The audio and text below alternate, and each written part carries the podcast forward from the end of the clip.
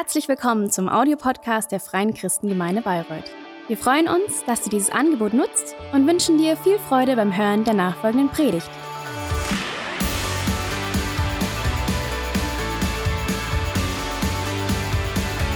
Dankeschön. Guten Morgen. Wer von euch ist in Endzeitstimmung? Es kommt ja immer darauf an, was man darunter versteht, oder? Also bei Endzeitstimmung denkt man schnell an Weltuntergangsstimmung. Aber wenn man die Bibel liest, dann kommt man ziemlich schnell dahinter, ähm, dass da so viel mehr zugehört und dass Endzeit auch eine Zeit ist, wo wir voller Hoffnung und voll positiver Erwartung sein können. Und wir haben uns letzten Sonntag mal einen Überblick verschafft und die Frage gestellt, was und wann ist eigentlich Endzeit. Und Jesus selbst lässt keinen Zweifel daran, dass die letzte Zeit, dass die finale Phase, in der Gott seinen Plan mit uns Menschen verwirklicht und wo er sein Reich, seine Königsherrschaft in der Welt etabliert, mit seinem ersten Kommen schon angebrochen ist. Dass es schon begonnen hat. Aber, und das haben wir auch letztes letzten Sonntag gesehen, all das wird erst dann ganz erfüllt, vollendet sein, wenn Jesus zum zweiten Mal wiederkommt. So, damals war die Erwartung, dass wenn Jesus kommt als der versprochene Retter Israels, Retter der Welt, dass er all das direkt auf einen Schlag verwirklicht. Und wir haben, einfach um uns das nochmal so in Erinnerung zu rufen, ähm, uns angeschaut, dass Jesus bei seinem ersten Kommen als ein Diener und ein Retter gekommen ist.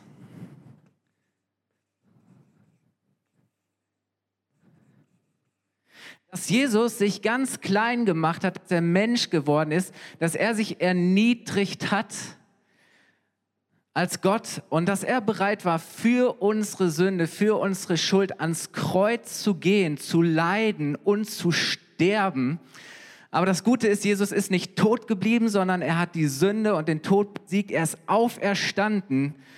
Und dann hat er mit seinen Jüngern über dieses Reich Gottes gesprochen, über das, was jetzt verwirklicht wird. Und dann ist er wieder zurückgegangen oder besser zurückgefahren ähm, auf den Wolken, zurück zu seinem Vater und hat gesagt, genauso wie er mich hat wegfahren sehen, genauso werde ich wiederkommen. Und Jesus hat darüber gesprochen, dass er, wenn er ein zweites Mal wiederkommt, dass er nicht in Niedrigkeit kommt, sondern dass er in der ganzen Macht und Herrlichkeit kommt.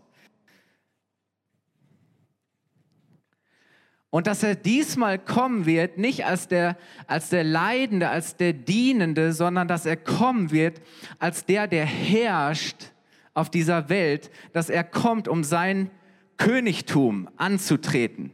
Das heißt, Jesus kommt, um das ewige Reich Gottes, das Reich des Friedens, das Reich der Gerechtigkeit zu etablieren, für Gerechtigkeit zu sorgen. Und so kommt Jesus bei seinem zweiten Kommen für alle Menschen sichtbar als der Herrscher der ganzen Welt. So er wird regieren über die Nation und er wird Frieden bringen und er wird für Gerechtigkeit sorgen. Und damit verbunden ist eine Sache, dass Jesus nicht nur herrschen wird, sondern er wird auch richten. Er wird für Gerechtigkeit sorgen. Das heißt, er kommt als Herrscher und als Richter. Und das heißt, dieser Tag seines Kommens wird auch verbunden sein mit einer Zäsur oder mit einer Abrechnung. Und ich möchte heute mit euch All das gehört zusammen. Das ist sein erstes Kommen, das ist sein zweites Kommen. Und diese Zeit zwischen seinem ersten und seinem zweiten Kommen nennen wir Endzeit. Das ist das heißt es im Advent zu leben. Advent heißt Ankunft, Erwartung. Das heißt, Jesus ist gekommen, er hat etwas vollbracht, aber wenn er wiederkommt, dann wird er es vollenden, dann wird er es zu Ende bringen und dann wird all das, was jetzt noch aussteht, verwirklicht werden. Als Jesus das erste Mal da war, hat er ganz viel das betont, zu sagen, hey, ich bin gekommen, um allen zu dienen, zu dienen, der Geringste zu sein. Ich bin gekommen, um zu retten. Ich bin für eure Schuld gestorben. Aber bei seinem zweiten Kommen wird es darum gehen, dass er über die ganze Welt herrschen wird und dass er auch die Welt, dass er uns Menschen richten wird. Und es ist so, dass diese beiden Ereignisse, das erste und zweite Kommen von Jesus, jeden Menschen betreffen werden. Das heißt, Jesus wird für alle sichtbar kommen. Die Bibel sagt, dass jedes Knie sich vor ihm beugen muss und dass jede Zunge bekennen muss, dass Jesus der Herr ist. Und das ist für uns schwer vorstellbar, wie Jesus in einem Augenblick kommen und für alle Menschen gleichzeitig sichtbar sein kann, aber es wird genau so kommen. Und die Bibel spricht darüber, dass das sehr, sehr plötzlich kommt, dass es die meisten Menschen völlig unerwartet trifft, dass die meisten Menschen nicht damit rechnen, dass, wieder, dass Jesus wiederkommt und entsprechend auch nicht vorbereitet sind. Und die Bibel spricht darüber, dass selbst wir, die wir zu Jesus gehören, wachsam sein sollen, dass es bestimmte Zeichen gibt, an denen wir erkennen, ne, die, da verdichtet sich was und da nimmt etwas zu und die Zeit rückt immer näher, bis Jesus tatsächlich wiederkommt, aber keiner von uns weiß, wann. Selbst Jesus, der Sohn Gottes, weiß nicht genau, wann die Zeit für ihn gekommen ist, sondern wenn der Vater im Himmel sagt, dass er gehen soll, dann wird er sich auf den Weg machen. Ich habe es gerade schon gesagt, dieser Tag seiner Wiederkunft wird auch ein Tag der Abrechnung sein. Das heißt, jeder von uns wird sich vor ihm als Richter verantworten müssen. Und jetzt denkst du vielleicht, ja, aber Gott ist doch der Richter und wir müssen doch alle einmal vor Gott stehen. Aber die Bibel, Jesus selbst spricht davon, dass der Vater im Himmel ihm das Gericht über diese Welt übertragen hat. Und ich habe euch heute jede Menge Bibelstellen mitgebracht. Ich hoffe, das ist für euch okay, weil die Bibel spricht für sich selbst. Und lasst uns mal lesen, was Jesus in Johannes 5, Vers 22 bis 23, 27 und 30 sagt. Ich springe ein bisschen. Lies das gerne nochmal zu Hause im Zusammenhang nach. Da spricht Jesus zunächst von sich zu, zu seinen Zuhörern und er spricht von sich in der dritten Person. Er sagt, denn nicht der Vater spricht das Urteil über die Menschen, er hat das Richteramt vielmehr dem Sohn übertragen, damit alle den Sohn ehren, genauso wie den Vater. Er hat ihm die Macht gegeben, die ganze Menschheit zu richten, weil er der Menschensohn ist. Und jetzt spricht Jesus von sich selbst in der ersten Person, doch ich tue nichts, ohne den Vater zu fragen, sondern richte, wie er mir rät. Und mein Urteil ist vollkommen gerecht. Hey, ich finde das so ermutigend. Niemand beurteilt und richtet so gerecht und so fair wie Jesus. Und dann sagt er, weil es nicht meinem, sondern dem Willen des Vaters entspricht, der mich gesandt hat. Ich richte nicht aus mir selbst heraus. Ich weiß nicht, wie es dir geht, aber vielleicht kriegst du beides hier schlecht zusammen. Ähm, und du fragst dich vielleicht auch, Wie passt dieser Jesus, der für unsere Schuld ans Kreuz geht, um uns zu retten, zu dem Jesus, der auf dem Thron sitzt, um uns zu richten? Vielleicht fragst du dich, hey, ist Jesus jetzt Retter oder ist er doch Richter? Ist er gekommen, um zu vergeben oder ist er gekommen, um zu vergelten? Begegnet uns in Jesus ein, ein liebender oder ein urteilender Gott? Und mir geht es manchmal so, dass ich das lese und ich, ich empfinde so eine Spannung. Sagen, okay, ich krieg das, ich krieg das irgendwie schlecht zusammengedacht. Und ich möchte euch ermutigen, heute Morgen diese Spannung mal ein bisschen auszuhalten ähm, und das zuzulassen, ähm, weil wir, wir gehen einen Weg und wir kommen auf, gehen auf etwas zu, was uns hoffentlich da auch mehr Klarheit gibt. Die Frage für mich ist, warum überhaupt Gericht? Warum überhaupt Gericht? Warum muss Gott richten? Warum wird er alle Menschen richten? Und der Apostel Paulus, der ja so eine Offenbarung und Erkenntnis Gottes hatte, der eine persönliche Begegnung mit Jesus, eine Erscheinung von Jesus gehabt hat, er begründet das Gericht Gottes mit der Sünde aller Menschen. Und er sagt, das Gericht Gottes wird kommen über jeden Menschen und wir werden nicht zu unserer Verteidigung und zu unserer Entschuldigung vorweisen können. Und lass uns mal lesen Römer 1 ab Vers 20, 20, 21 und 25. Und das ist jetzt die Begründung von Paulus. Er sagt, seit Erschaffung der Welt haben die Menschen die Erde und den Himmel und alles gesehen, was Gott erschaffen hat und können daran ihn, den unsichtbaren Gott, in seiner ewigen Macht und seinem göttlichen Wesen klar erkennen. Deshalb haben sie keine Entschuldigung dafür, von Gott nichts gewusst zu haben. Und obwohl sie von Gott wussten, das heißt, Paulus sagt, jeder von uns hat in sich ein Bewusstsein dafür, dass es Gott gibt. Obwohl sie von Gott wussten, wollten sie ihn nicht als Gott verehren, oder ihm danken. Sie tauschten die Wahrheit Gottes, die sie kannten, gegen die Lüge ein und verehrten das von Gott geschaffene, also die Schöpfung, statt den Schöpfer selbst, dem doch alle Ehre gebührt in Ewigkeit. Und dann fährt, geht Paulus weiter und er beschreibt ähm, Auswirkung dieser Ablehnung Gottes und der Verdrehung seiner Ordnung, dass wir Gott vertauscht haben, dass wir an, an die Stelle Gottes die Schöpfung selber gesetzt haben, dass wir seine Ordnung verdreht haben, dass wir die Wahrheit gegen die Lüge eingetauscht haben. Und, und Paulus sagt, das drückt sich darin zum Beispiel in quer ausgelebter Sexualität aus, in Ungerechtigkeit, die unter uns Menschen herrscht.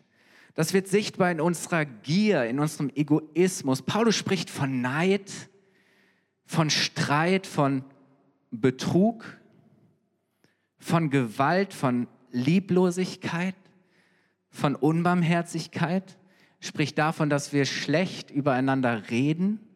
Er spricht von unserem Stolz, auch von unserer Überheblichkeit.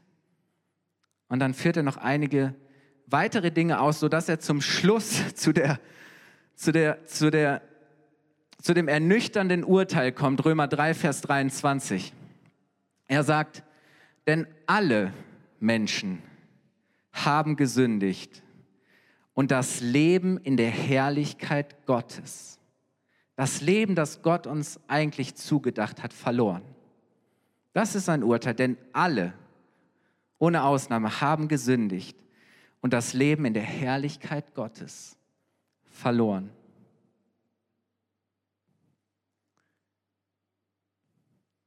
Und wisst ihr, ich habe gedacht, Paulus sagt dann am Ende, er sagt, das ist meine Botschaft. Das ist das, was Gott mir aufgetragen hat zu sagen. Ich meine, das ist nicht die beste Botschaft, oder?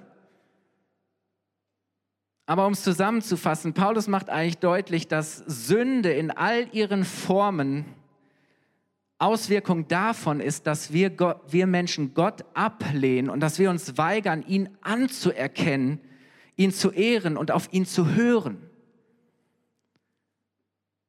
Und das, obwohl Gott uns geschaffen hat, obwohl er der Schöpfer ist, obwohl er uns Freiheit geschenkt hat, obwohl er uns seine Schöpfung, diese Erde anvertraut hat, obwohl Gott immer wieder die ganze Menschheitsgeschichte so viel Geduld und Gnade gezeigt hat immer wieder ähm, leidenschaftlich darum geworben hat, uns zurückzugewinnen. Diese Beziehung, die wir beendet haben, wo wir immer wieder von, von ihm weggegangen sind, diese Beziehung wieder zusammenzubringen. Und wisst ihr, die eigentliche Sünde von uns, die, die ursprüngliche Sünde ist die, dass Gott uns gleichgültig ist dass wir nicht bereit sind, auf Gott zu hören, dass wir ihm nicht den Platz geben und zugestehen, der ihm gehört. Dass wir nicht bereit sind, ihn wirklich Herr, sein zu lassen. Wir bleiben Gott schuldig, was er verdient. Wir, wir missachten und wir verfehlen seine Gerechtigkeit, seine guten Maßstäbe für unser Leben.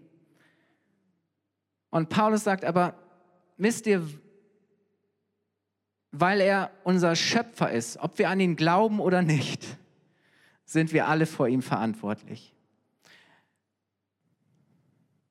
Wir können nicht leben, als würde es Gott nicht geben. Wir können nicht leben, ohne dass das, was wir tun, ohne dass das, wie wir leben, Konsequenzen hat. Weißt du, vielleicht wirst du nie äh, vor einem weltlichen Gericht für irgendetwas verurteilt. Aber irgendwann werden wir vor Gott stehen und es wird alles offenbar werden. Und was Paulus hier sagt, ist, wisst ihr was? Diese Welt, die ganze Menschheit, du und ich, wir sind sowas von gerichtsreif.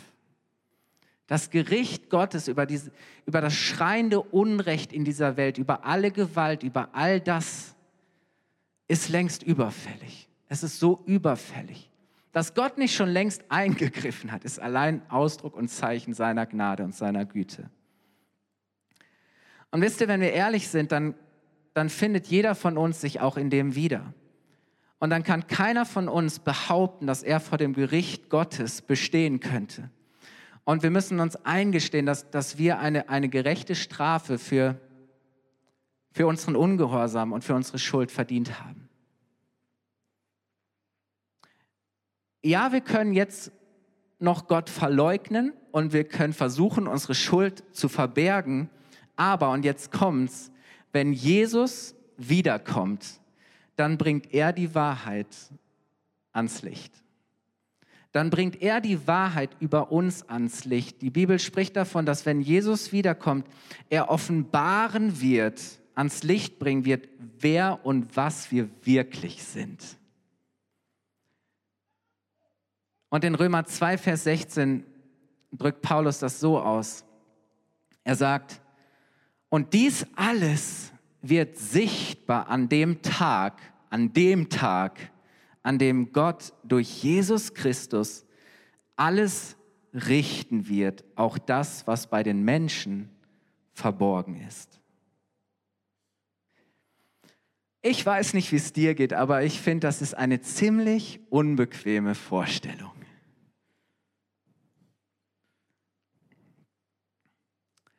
Das durch Jesus kommende Gericht klingt erstmal nach einer schlechten Nachricht für uns, oder?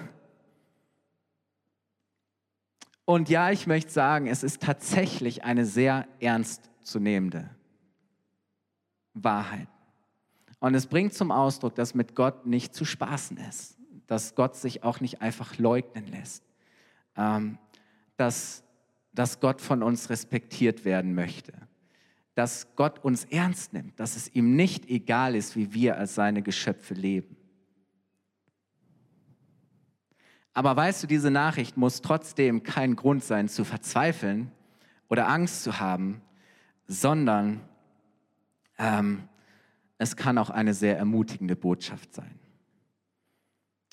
Ich weiß nicht, ob dir diese, diese Vorstellung Angst macht. Hm, ich weiß, dass es immer wieder auch Menschen gibt in frommen Kreisen, die meinen, sie müssten andere zur Umkehr bewegen und Menschen zu Jesus führen, indem sie mit Gottes Gericht drohen und sagen, der Tag des Herrn kommt, das Gericht und deswegen kehr um, sonst trifft dich der Zorn Gottes.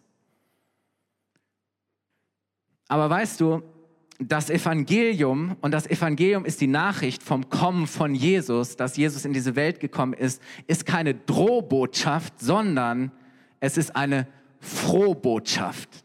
Es ist keine schlechte Nachricht, sondern es ist eine gute Nachricht, und zwar für alle Menschen dass Jesus in diese Welt gekommen ist, ist keine Drohbotschaft, sondern es ist eine Frohbotschaft. Es ist keine schlechte, es ist eine gute Nachricht und zwar für alle Menschen. Warum?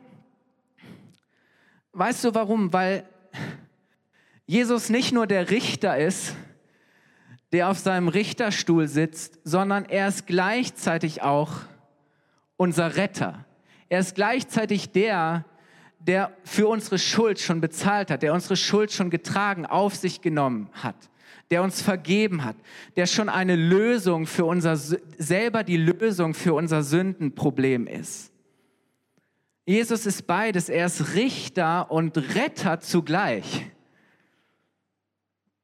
Und wisst ihr, weil Gott uns so sehr liebt, bietet er uns durch Jesus Versöhnung statt Verurteilung an. Gott liebt uns so sehr, dass seine Gnade seinem Gericht vorauseilt. Gott liebt uns so sehr, dass seine Gnade seinem Gericht vorauseilt. Deswegen ist Jesus beim ersten Kommen nicht, bei, bei seiner ersten Ankunft nicht gekommen, um uns zu richten, sondern um Rettung zu schaffen vor dem Gericht Gottes, das kommen wird. Jesus hat sozusagen bei seinem ersten Kommen sein zweites Kommen vorbereitet. Er hat gesagt, jetzt komme ich, um zu retten, dann werde ich kommen, um zu richten. Aber das ist mein Angebot für dich dass ich dir deine Schuld vergebe, dass ich dich versöhne mit Gott, dass du durch mich, durch das, was ich für dich getan habe, gerecht gesprochen wirst vor Gott. Ist das großartig? Ja.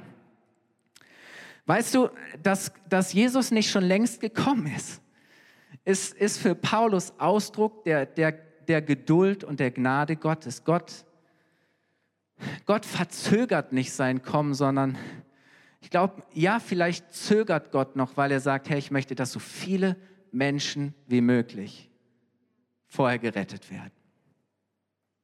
That's it. Und Jesus selber spricht genau darüber in Johannes 3, Vers 16 bis 17. Johannes 3, Vers 16 bis 17. Da heißt es, denn Gott hat diese Welt, er hat uns Menschen so sehr geliebt, dass er seinen einzigen Sohn hingab, damit jeder, der an ihn glaubt, nicht verloren geht, sondern das ewige Leben hat. Gott sandte seinen Sohn nicht in die Welt, und da ist vom ersten Kommen die Rede, um sie zu verurteilen, sondern um sie durch seinen Sohn zu retten.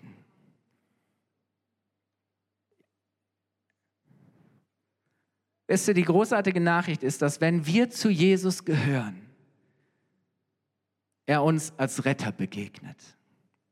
Und Paulus macht deutlich, dass, dass, dass Jesus nicht unser Kläger ist, unser Ankläger, sondern ja, er ist auch unser Richter, aber er ist gleichzeitig auch unser Anwalt. Ich meine, das kriegen wir nicht zusammen, aber das ist so gewaltig. Paulus spricht davon, dass Jesus uns vertritt, dass er für uns eintritt und dass er den Freispruch für uns erwirkt hat. Römer, 1, Römer 8 ab Vers 1. Vers 1 und 33 bis 34. Da heißt es, was für eine großartige Zusage. Also gibt es jetzt für die, die zu Christus Jesus gehören, keine Verurteilung mehr. Wer wagt es, gegen die Anklage zu erheben, die von Gott auserwählt wurden?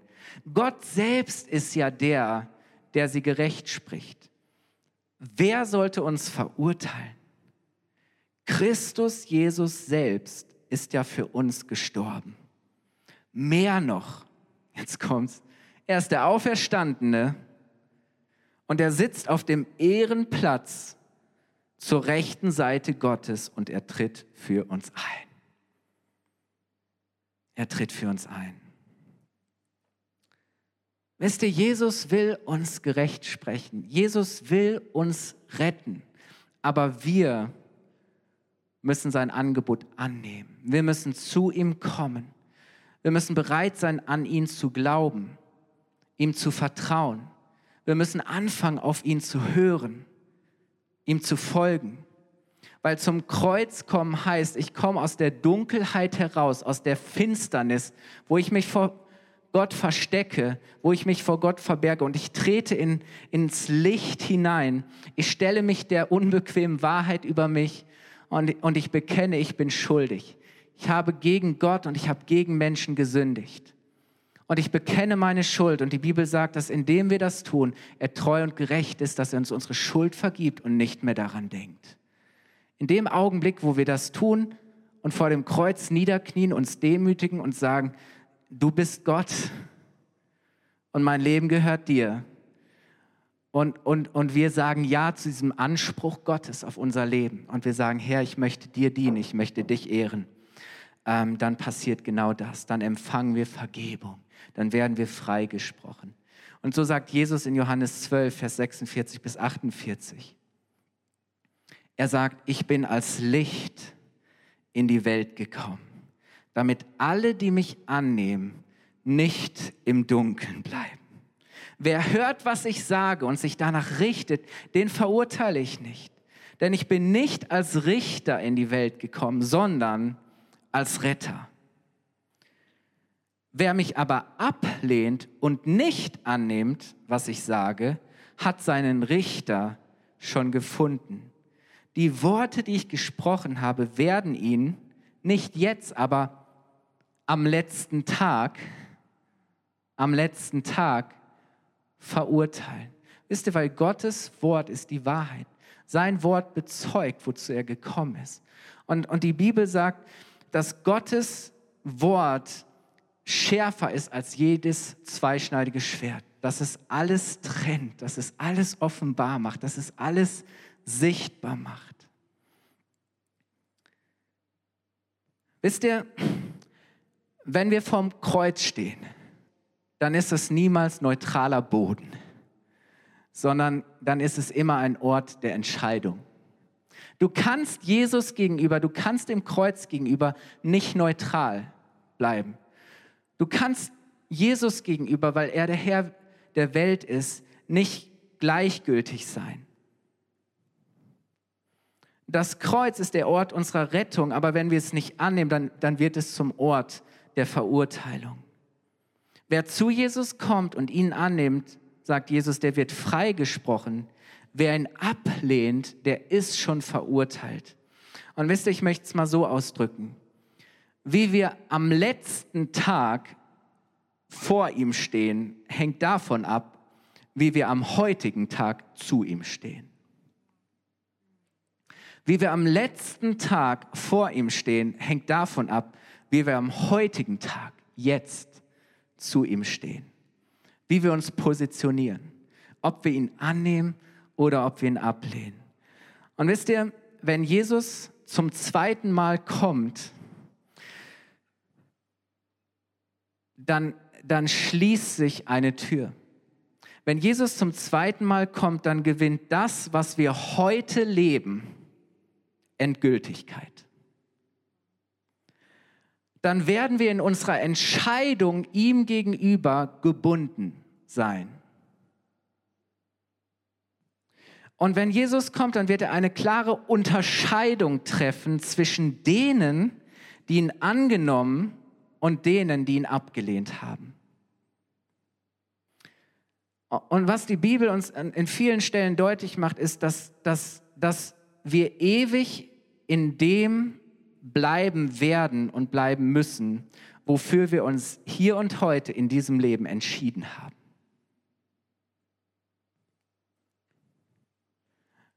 Und Paulus drückt es mal in 2. Thessalonicher 1, Vers 8 bis 9 folgendermaßen aus. Er sagt, er wird die zur Rechenschaft ziehen, die Gott nicht als Gott anerkennen und nicht bereit sind, das Evangelium von Jesus, unserem Herrn, anzunehmen. Wisst ihr, geht es um eine klare Entscheidung dagegen. Hier geht es um eine, eine Herzenshaltung zu sagen, ich will mich nicht für Gott öffnen. Ich will Gott nicht annehmen. Ich bin nicht bereit, Gott als Gott anzuerkennen. Und dann heißt es in Vers 9, die Strafe, die diese Menschen erhalten, und habt im Hinterkopf Gottes Langmut und Güte und Raum und Möglichkeit zur, zur, zur Versöhnung. Sagt, wird ewiges Verderben sein und die Auswirkung ist die, so dass sie für immer vom Herrn und von seiner Macht und Herrlichkeit getrennt sind. Getrennt sind. Die Konsequenz ist nicht, dass wir in Beziehung zu Gott stehen, dass wir Versöhnung mit Gott haben, sondern dass wir ewige Trennung von Gott erleben. Das bedeutet für uns, gebunden zu sein in unserer Entscheidung gegen Jesus, heißt, dass wir Jesus dann erkennen werden als der, der er ist, aber dass wir ohne ihn weiterleben müssen. Das heißt, dass wir Gottes wunderbare Bestimmung für unser Leben erkennen, aber wissen, dass wir sie verfehlt haben. Das wird heißen, dass wir um Gottes Herrlichkeit wissen, aber sie nicht genießen können. Es wird heißen, dass wir außerhalb des Einflusses seiner Güte, seiner Gnade und seines Segens bleiben. Dass wir ein völlig gottloses Dasein fristen werden. Und wisst ihr, wenn, wenn wir Gottes Versöhnung bewusst ablehnen, ist eine solche Ewigkeit ohne Gott unsere selbstgewählte Verurteilung. Deswegen sagt Jesus, hey, entscheide dich jetzt, das anzunehmen, weil wenn ich wiederkomme, dann wirst du gebunden sein in der Entscheidung, die du hier und jetzt getroffen hast. Und deswegen ist es so wichtig und deswegen ist, ist da auch so eine Dringlichkeit drin. Aber weißt du, das Großartige ist, wenn wir schon heute zu Jesus gehören, dann brauchen wir nichts befürchten. Dann können wir uns sogar auf ihn freuen, weil wenn er kommt, bedeutet das für uns endlich den zu sehen und für immer bei dem zu bleiben, den wir geliebt und an den wir geglaubt haben.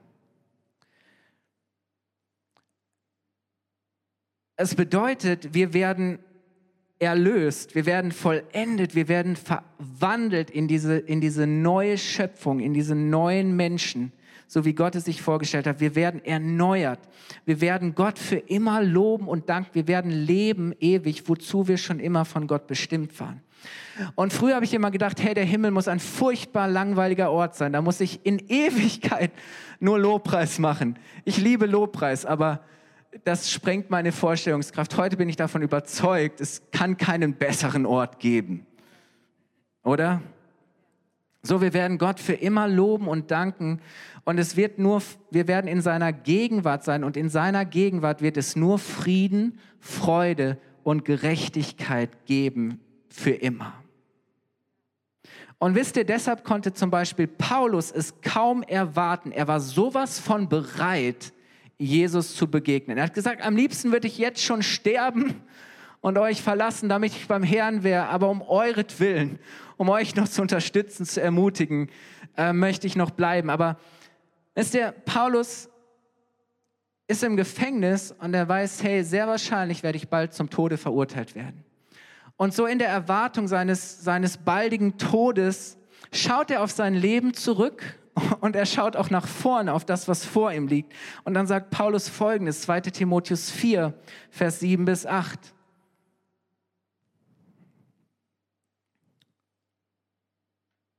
Er sagt, ich habe den guten Kampf gekämpft. Ja, manchmal ist es ein Kampf, aber es ist ein guter Kampf. Ich habe den guten Kampf gekämpft. Ich habe den Lauf vollendet und bin im Glauben treu geblieben. Nun erwartet mich der Preis, der Siegeskranz der Gerechtigkeit. Und jetzt kommt's, ist das nicht interessant, wie er jetzt über Jesus spricht? Er sagt, den der Herr, der gerechte Richter, mir am großen Tag seiner Wiederkehr geben wird.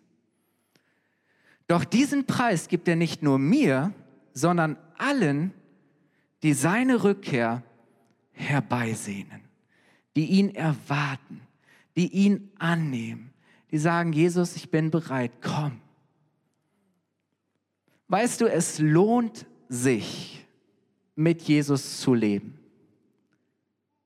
Es lohnt sich, Jesus zu folgen, auch wenn es manchmal schwer ist, auch wenn es heißt, dass du manchmal gegen den Strom schwimmen musst, auch wenn es heißt, dass du schwierige, unbequeme Entscheidungen treffen musst, die andere Menschen nicht nachvollziehen können. Es lohnt sich, treu zu bleiben, dran zu bleiben. Es lohnt sich, auf Gott zu hören. Es lohnt sich auch für ihn zu leiden. Es lohnt sich, ihn zu lieben. Es lohnt sich, ihm zu dienen, dran zu bleiben. Es lohnt sich, Kirche zu bauen. Es lohnt sich, zu geben, treu zu sein. Es lohnt sich, immer weiter zu loben. Es lohnt sich, zu danken. Wisst ihr, für Jesus hat das Bedeutung.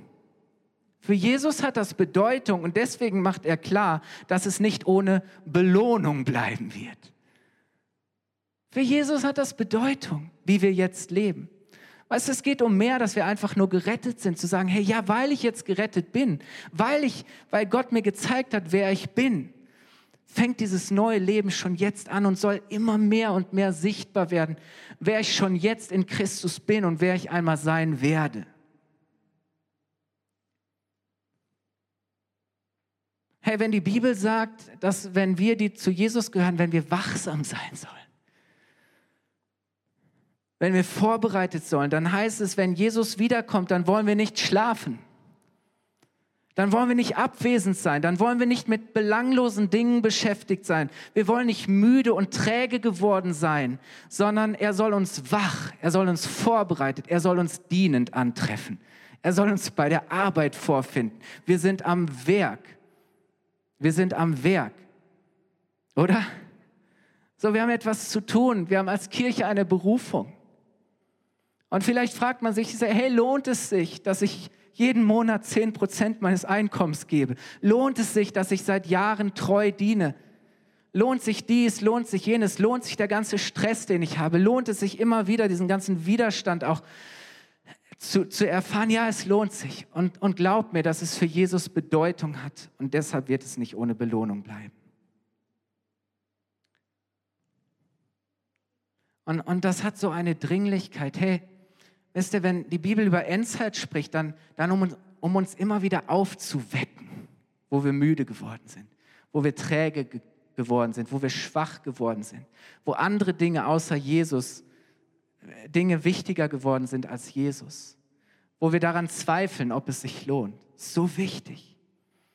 Ich möchte euch einladen, aufzustehen und ich möchte mit einem, ja, mit solch einem Weckruf von Paulus enden.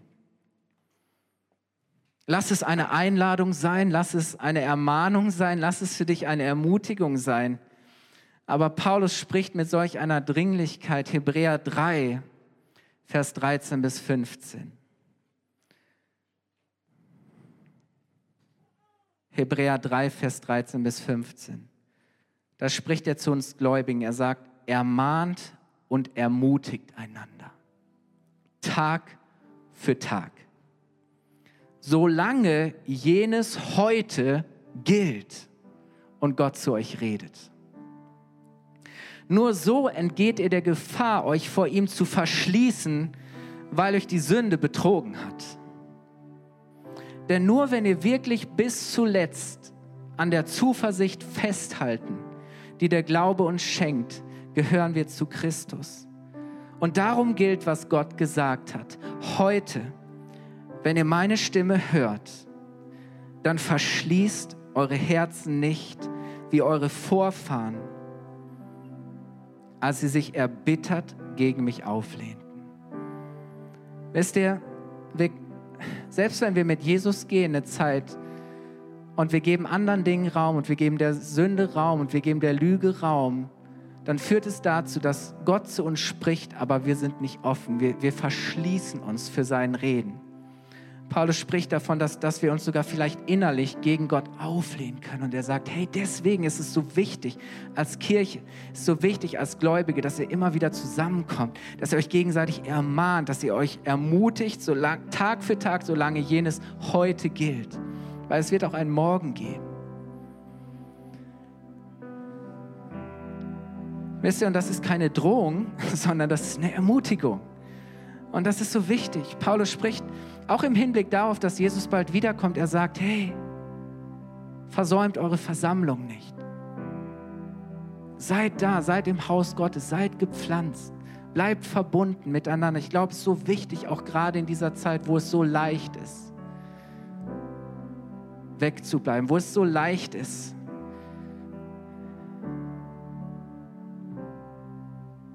Corona die Schuld für alles Mögliche in die Schuld zu schieben. Ich weiß, es funktioniert für mich auch echt gut. Aber wisst ihr, ähm, wenn wir Jesus angenommen haben und wenn wir zu ihm gehören, dann können wir mutig vor, vor seinen Thron treten. Wisst ihr, weil dann, dann wissen wir, dass sein Richterstuhl für uns zum Gnadenthron geworden ist.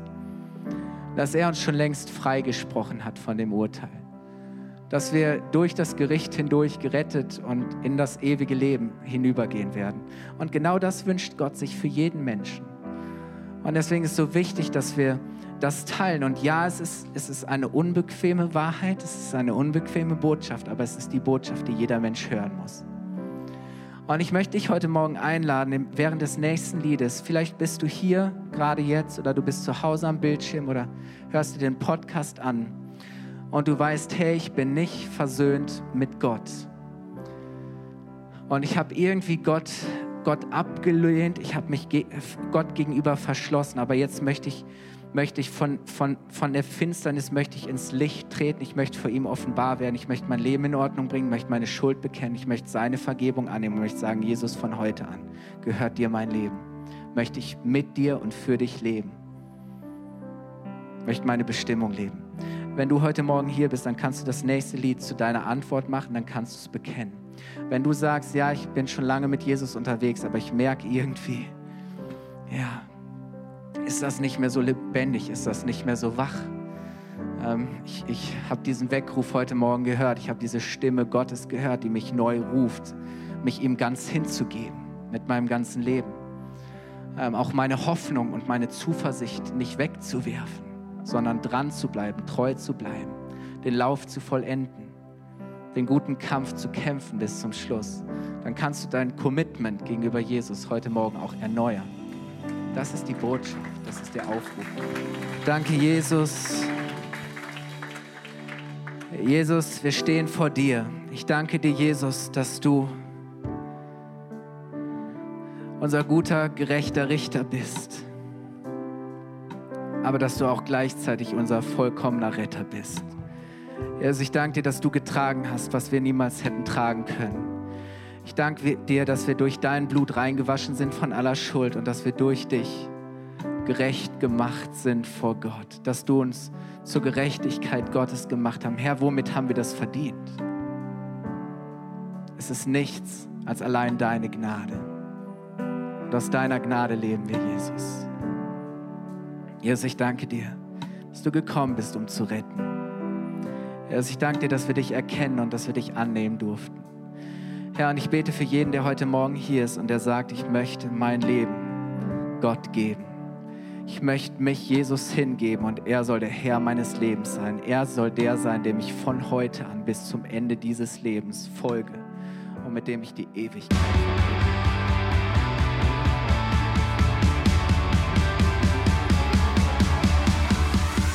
Hat dir die Predigt gefallen?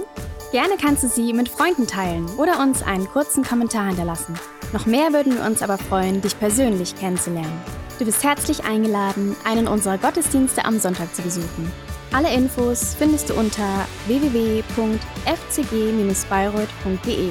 Dort kannst du uns auch eine persönliche Nachricht schreiben, wenn du mehr über ein Leben mit Jesus erfahren möchtest oder andere Fragen zum christlichen Glauben hast. Bis zum nächsten Mal. Ade!